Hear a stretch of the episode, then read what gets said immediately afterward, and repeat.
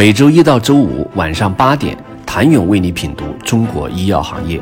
五分钟尽览中国医药风云。喜马拉雅的听众朋友们，你们好，我是医药经理人、出品人谭勇。一月二十四号，两大联盟集采相关文件出台，上海官宣的长三角集采联盟，荷兰官宣的十四省联盟集采中选结果，看似并无直接关系的两份文件。事实上，都在暗示今后集采中，低价不再是唯一的中选标准。两个联盟集采的共同点都是引入了综合评价指标体系，综合得分最高的企业获得拟中选资格。荷兰的十四省采购联盟甚至直接将价格纠偏写入中选规则。明确经专家论证，各品种拟中选价格降幅与平均降幅差距较大的进行价格纠偏，对不接受价格纠偏的取消其拟中选资格。事实上，在二零二一年十一月四号，国家医保局发布的关于做好国家组织药品集中带量采购协议期满后接续工作的通知。中就强调要着眼于稳定市场预期、稳定价格水平、稳定临床用药，而上海、河南、北京、广东、江西、湖南等省市也曾在官宣的集采续约文件或专项采购文件中引入综合评价体系的规则。比较本次长三角联盟集采规则以及荷兰此前发布的十四省联盟集采规则，两者的综合评价指标存在诸多相似之处。两个联盟的规则实际上都类似于双信封制度。长三角联盟是企业先通过单位可比价入围，再进入综合评价体系评比；荷兰十四省联盟则是综合评价与企业报价六比四进行评比。在两个联盟的综合评价体系中，对于药企而言，企业的生产能力、技术水平被尤为重视。在企业的行业排名维度，中国医药统计年报的排名越高，得分也就越高。长三角的规则中还加入了国家技术中心认定等指标的企业创新能力评价。药品的临床使用也是综合得分的重要组成部分。长三角的文件中，将2021年本地医疗机构交易覆盖率作为评分项之一，覆盖率超过百分之五十得到满分八分，依次减少。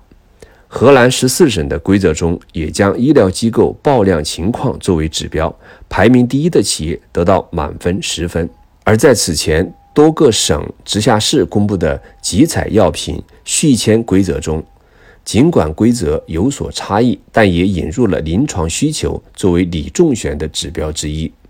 例如，北京在二零二一年九月公布的第三批国家集采药品续签规则中就明确，医疗机构有意向选择权，医疗机构选择意向采购产品并申报意向采购量。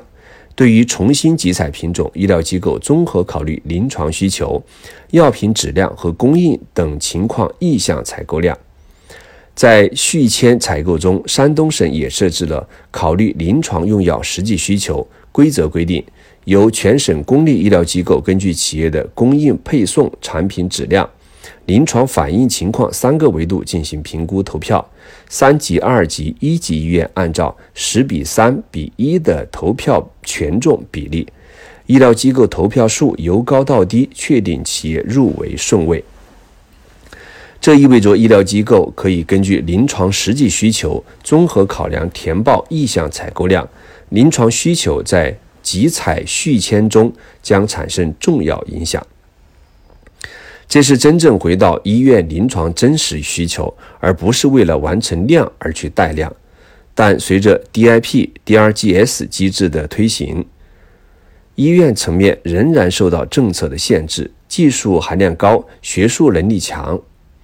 企业依旧占据优势。未来医疗机构是需要服务的，集采供应并非仅要求企业完成供应量，还需要传递更多的信息。企业还应向医生提供药品副作用、新适应症研究等服务。引入临床需求的综合评价，实际上也是对集采前不做市场推广、把集采当作捷径进入市场的光脚企业的一次纠偏。目前的集采规则是两个或以上过瓶药品即可纳入集采范围。该项政策略显宽松，过多仿制药企业参与竞争将带来盲目投标甚至断供风险。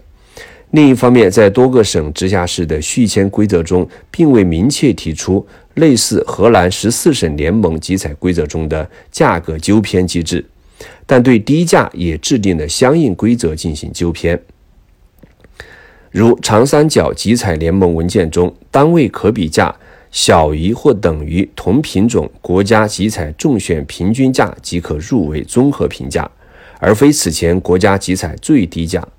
在此前，国家医保局发布的指导意见中也提出了分类开展集采接续，明确上一轮集采时差额中选的品种，原则上在稳定价格水平和临床用药的基础上开展询价，询价基线则为上一轮该省中选价格或全国最低中选价的一点五倍。挤压药价中水分的同时，保证质量与供应，既能报出低价，又能控制成本，保证供应的企业，几乎只有大药企以及细分赛道龙头才能做到。其实，这也是带量采购作为医改工作三一联动中重要一环的目的之一。那么，价格纠偏的综合评价体系规则将带来哪些影响？此前提出的二零二二年完成三百五十个品种至“十四五”末集采品种达到五百个以上的目标将如何实现？请你明天接着收听。谢谢您的收听。想了解更多最新鲜的行业资讯、市场动态、政策分析，请扫描二维码或添加医药经理人微信公众号“医药经理人”。医药行业的新闻与资源中心，我是谭勇，明天见。